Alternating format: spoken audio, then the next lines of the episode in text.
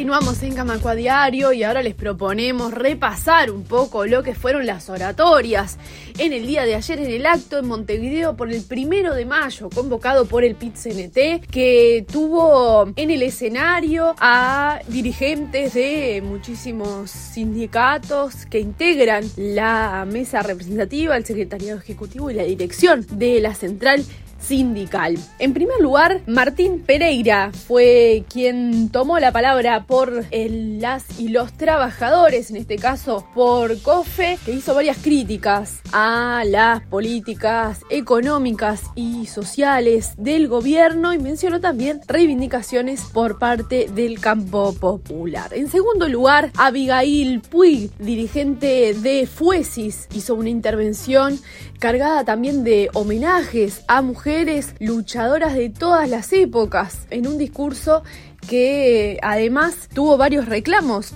para los representantes del gobierno que asistieron al acto, como Álvaro Delgado y el ministro de Trabajo Pablo Mieres. En tercer lugar, el presidente del PCNT, Marcelo Abdala, cerró la parte oratoria del acto con varios anuncios y reclamos también por parte de la central. Todas estas intervenciones están disponibles en el canal de YouTube de El pit que transmitió en vivo el acto y fue seguido por miles de personas en todo el país y también en otras partes del mundo. Y les proponemos ahora repasar un breve fragmento de lo que dijo Martín Pereira ayer en el acto del primero de mayo. Hoy la lucha de los estudiantes es nuestra lucha también. Muchos asombrados en el gobierno planteaban qué hacen los dirigentes sindicales en el IABA. Vamos a estar en el IABA donde tengamos que estar rodeando a los gurises, porque los gurises están defendiendo su derecho. Y gracias a esta lucha, hoy hay plata para arreglar el IABA. Gracias a la lucha de los estudiantes que nos enseñan a que ir un poco más y pelearla. Entonces en cada conflicto estudiantil, y como lo decía en el 83, el cartel más grande que había. Obreros y estudiantes unidos de adelante, Urice no están solos, tienen al movimiento sindical para apoyarlo, así que como nos apoyan ustedes a nosotros, vamos a seguir estando. Le guste a quien no le guste, vamos a estar y esa unión histórica se va a mantener en lo largo de los años. Gracias, Urice, por mostrarnos cómo es el camino y hay que luchar un poco más. Porque la lucha no era por el salón sindical. Esa era una excusa y quedó comprobada con los informes que tenía el propio gobierno. La lucha era porque tuvieran condiciones dignas para estudiar.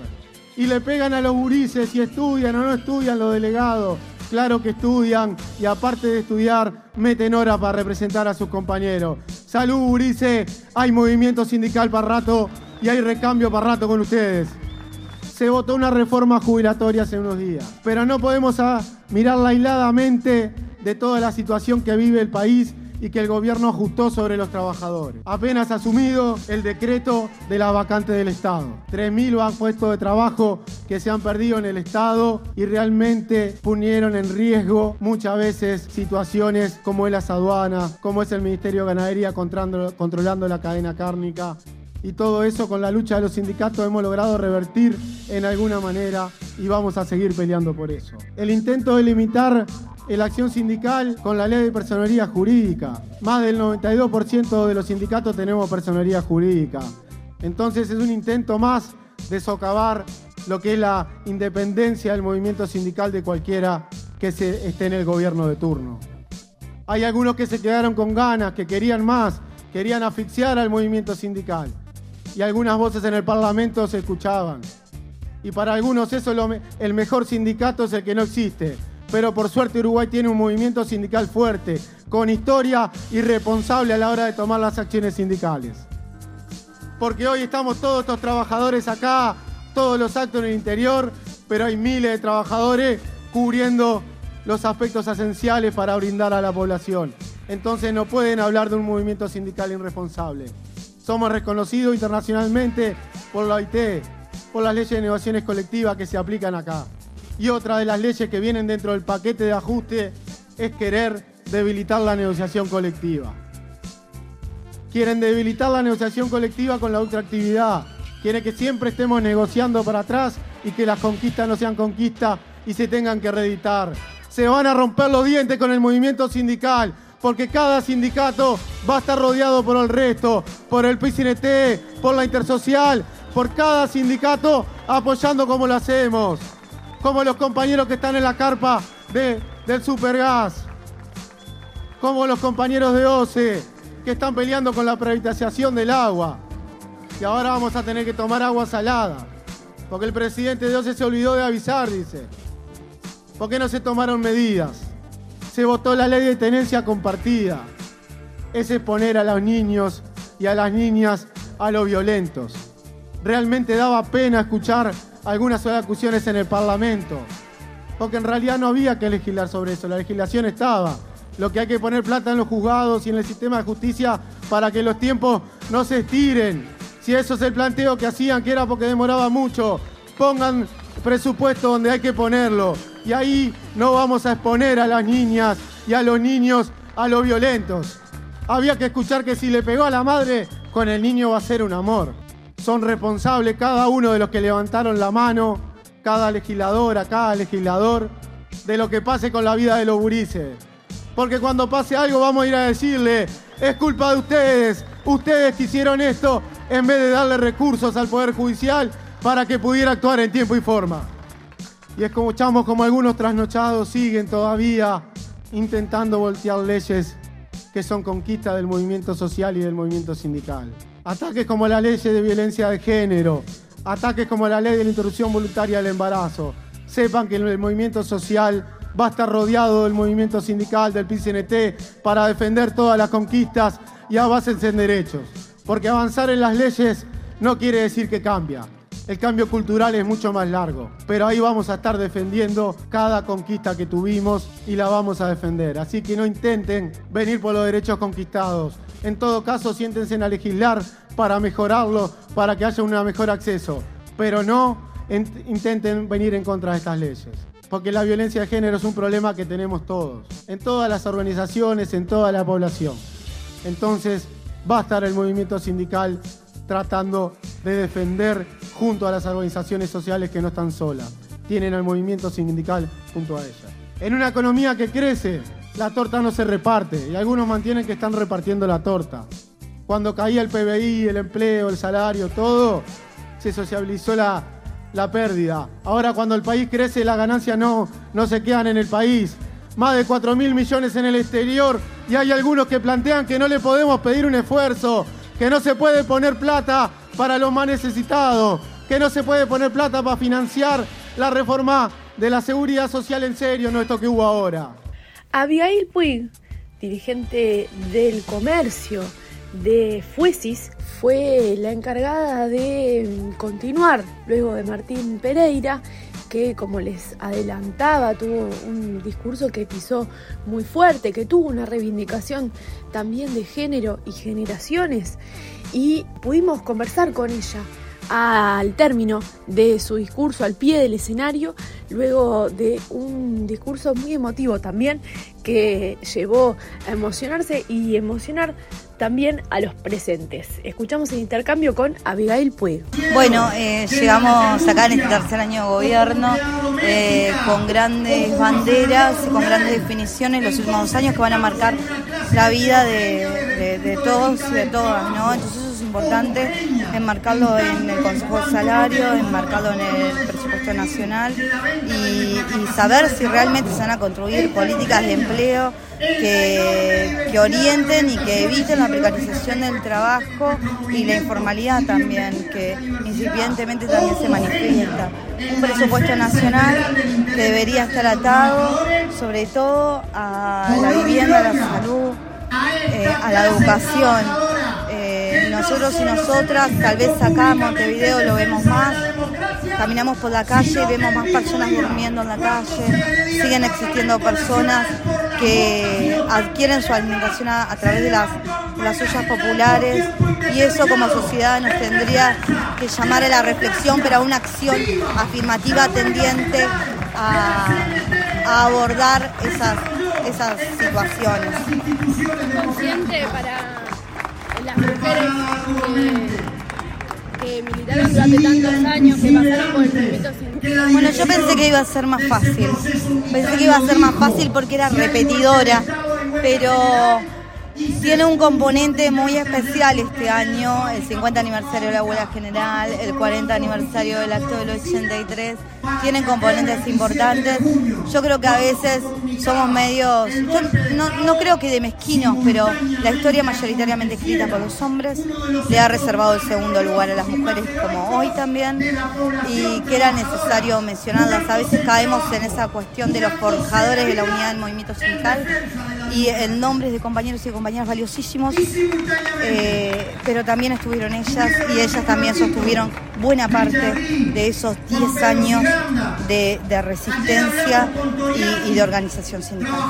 La última, un colectivo que tiene desafíos que, que, vos ves para este año, para esos sectores de comercio que, van a estar negociando, que van a estar, este, seguramente ya están en conflicto, este, pienso, que en un montón de conflictos que han salido ahora, pero que, como vos decías, hubiera estado la gente del gas, eh, hubiera sido importante que llegara al día de hoy con esos conflictos resueltos. ¿Qué, qué tenés para decirle a las mujeres que están sosteniendo esos espacios de, participación, a veces en, lugares de trabajo muy hostiles para esa organización?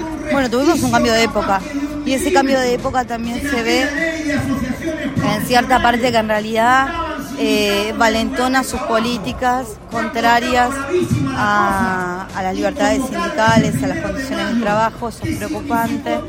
Pero bueno, no hay que aflojarle, tiene que ser tan importante sostener el salario como sostener la vida a través incluso de puntos neurálgicos que están contenidos en la negociación colectiva, en los consejos de salario, en cláusulas, en, protecciones específicas que tienen eh, las compañeras en particular, los, los compañeros. Entonces, eso es como muy, muy importante también. Es difícil saber que nos vamos a enfrentar nuevamente.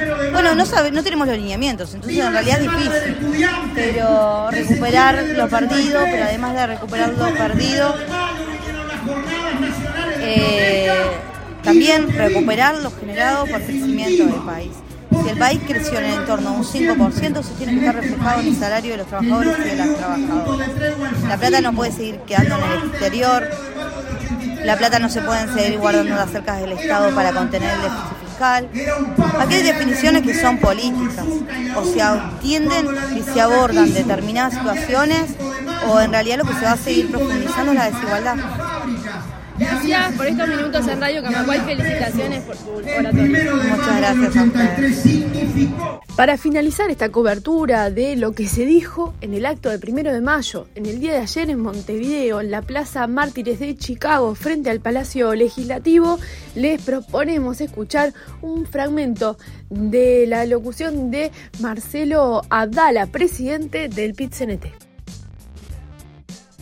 Cuando yo mismo decía hace un rato los Maya Oro vieron incrementado su depósito en el sistema financiero por un volumen de 10 mil millones de dólares, mientras creció el Producto Bruto Interno un 3.5 y se achicó la masa salarial y por tanto lo que nosotros caracterizamos es sostenible desde el punto de vista de la misma estadística oficial. Lo que está en curso es el modelo de la desigualdad la mano metida en el bolsillo del trabajador. Y en esta época de revolución tecnológica, con la necesidad de promover empleo juvenil, es un despropósito, un ajuste fiscal encubierto que busca sustentabilidad económico-financiera, no cambiando la financiación, sino rebajando derechos aumentando la jornada de trabajo vital de la gente de 60 a 65 años, obligando por tanto a trabajar más en el momento que uno está más desgastado y organizando para vastos sectores como quedó probado y nadie pudo refutar un deterioro de las jubilaciones. Decimos con claridad e informamos a nuestra gente que por un lado nosotros no la dejamos por ahí. Que el movimiento sindical va a dar pelea por una reforma alternativa de la seguridad social que cambie los tantos de la financiación, que amplíe los derechos y que sea sustentable, obviamente, económicamente, ambientalmente, financieramente, pero en primer lugar, humanamente sustentable, que no descartamos ninguna de las formas de la acción para erradicar este ajuste fiscal encubierto, reforma jubilatoria y plantear otra reforma jubilatoria, incluyendo, en este no dejamos afuera ninguno de los mecanismos, las posibilidades que la Constitución de la República nos brinda de ante mecanismo de democracia directa impugnar esta ley nefasta, cosa que será discutida cuando tengamos los elementos técnicos y abramos la discusión política con todas las formas de pensar del movimiento sindical. Pero de una manera o de otra, la cosa sigue desde el punto de vista de la seguridad social. Hablamos de la necesidad de un plan de generación de puestos de trabajo de calidad. Dijimos que vamos a seguir dando lucha contra el ajuste fiscal encubierto recientemente aprobado en el Parlamento, que tiene legalidad, pero que capaz no es legítima, porque según algunas encuestas dicen que más del 54% de la población está en contra de esta reforma, como una reciente encuesta que si no estoy equivocado hizo la empresa Cifra. Establecemos como parte de ese shock de abatir la desigualdad para el salario mínimo nacional, pero para todos los salarios de la población trabajadora, la necesidad de un aumento general de salarios que no solo recupere las pérdidas observadas, sino que ponga a tono el salario con el crecimiento del Producto Bruto Interno, con especial atención para los salarios más sumergidos. Que compañeras y compañeros, siempre hablamos de la vida, los salarios más sumergidos, como bien dijo Abigail, no dan para vivir. Planteamos en la actual revolución microelectrónica, inteligencia artificial, automatización flexible, robótica en los procesos de trabajo, proliferación de aplicaciones que organizan fraude laboral, porque en muchos casos esos trabajadores son unipersonales, cuando en realidad tienen terrible dependencia muchas veces de grandes empresas transnacionales, para que el Parlamento lo tome en cuenta, para que en cada rama de la negociación colectiva se desarrolle tomando el ejemplo reciente de lo que ha hecho el Parlamento en Chile, la necesidad, ya entrados en la segunda década del siglo XXI, observando que la ley de ocho horas en nuestro país es de 1912 al influjo del vallismo renovador en su momento, pero que ya está vieja, que ya estamos en el siglo XXI, la necesidad de la reducción de la jornada de trabajo sin reducción del salario como bandera del movimiento obrero, porque ya estamos quedando atrasados, no solamente en el concierto europeo, sino de nuestros países vecinos de la América Latina. Y estas propuestas inmediatas, plan de generación de puestos de trabajo de calidad, aumento del salario real, partidas especiales con el objetivo de erradicar la pobreza en un país donde no debería haber pobreza, hasta por razones demográficas. Levantamos la perspectiva de apuntar a procesos que vayan generando las condiciones de una nueva reforma tributaria que grave más al gran capital para poder diversificar la matriz productiva, redistribuir la riqueza y profundizar la democracia. Se hace necesario un programa de desarrollo productivo. Se hace necesario una línea de fortalecimiento de nuestras empresas públicas y entes estatales. Se hace absolutamente necesario utilizar las compras públicas para generar proveedores nacionales que generen industria y trabajo nacional. se hace necesario establecer todas las partidas que permitan superar la insultante, la nefasta pobreza infantil, porque uno de cada cinco niños en esta patria de Artigas tenemos la vergüenza de que es pobre. Se hace necesario abrir caminos del trabajo garantizado para los sectores populares. Se hace necesario, no solamente como parte de una seguridad social reformada con derechos, sino como perspectiva ahora, pagar con partidas especiales el trabajo no remunerado, que si no tiene pago implica un fondo gratuito de acumulación de capital y que hoy por razones culturales está principalmente depositado en la mujer trabajadora aunque no le paguen, pero que nosotros queremos para batir el patriarcado, por razones culturales, generar la corresponsabilidad en los cuidados, que es esto también para una sociedad más equitativa.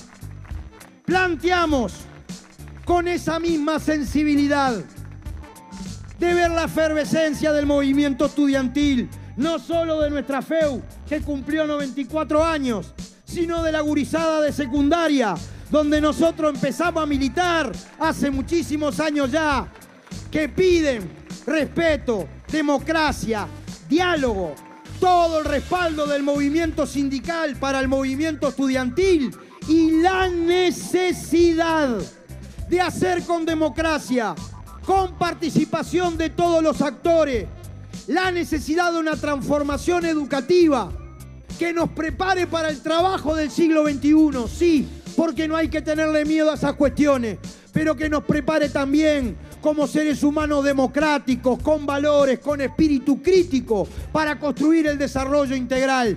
Solidaridad con los gurises del IABA de todo el movimiento estudiantil y no puede, no debe haber transformación educativa sin nuestros educadores y educadoras. Para batir esa pobreza, para batir la exclusión, la necesidad con las nuevas tecnologías constructivas, tratando de que rindan más los presupuestos, de tomar en serio la cuestión de la vivienda y la superación del déficit habitacional. Una estrategia que naturalmente tiene que ver con las cuestiones económico-financieras, pero que está parada en una economía política diferente, porque el centro de nuestras preocupaciones no es la acumulación de capital de esta sociedad violenta y desigual, sino que es el ser humano, la mujer, el hombre, la trabajadora y el trabajador en este ratito que estamos, en este mundo, en esta vida, con sus familias, que pueda construir la felicidad de vivir, de construir, de ser feliz, de ver cómo se reduce la jornada para que el laburante que muchas veces se tiene que levantar dos horas antes de entrar a trabajar y llega dos horas después por el transporte, pueda ir a buscar a su hija, a su hijo a la escuela. Una sociedad donde en vez de la acumulación de capital, el centro sea el ser humano. Para eso, con todas las organizaciones del campo popular, vamos a un Congreso del Pueblo para establecer los vectores programáticos de la pública felicidad y establecer las banderas de lucha por las que el movimiento obrero y popular se jugarán la ropa, como ya lo hicieron ayer, hoy y siempre. Para todas las orientales y todos los orientales honestos, ¡viva la unidad de la clase obrera! ¡Viva el PCNT! ¡Viva lo más honesto y laborioso! de esta patria artiguista, sin exclusiones, a encontrar caminos de diálogo y de lucha para avanzar a la pública felicidad. De esta manera finalizamos este repaso por las oratorias del acto y cerramos también el Camancua Diario del día de hoy. Recuerden, como les decía, la transmisión está disponible en el canal de YouTube del PITCNT. Se pueden ver allí todas las intervenciones y la cobertura de lo que fue este nuevo acto de primero de mayo y nos reencontramos mañana, como siempre, a partir de las 7 de la tarde por Radio Camacuá y Ciudadana 92.3 FM en Ciudad de la Costa.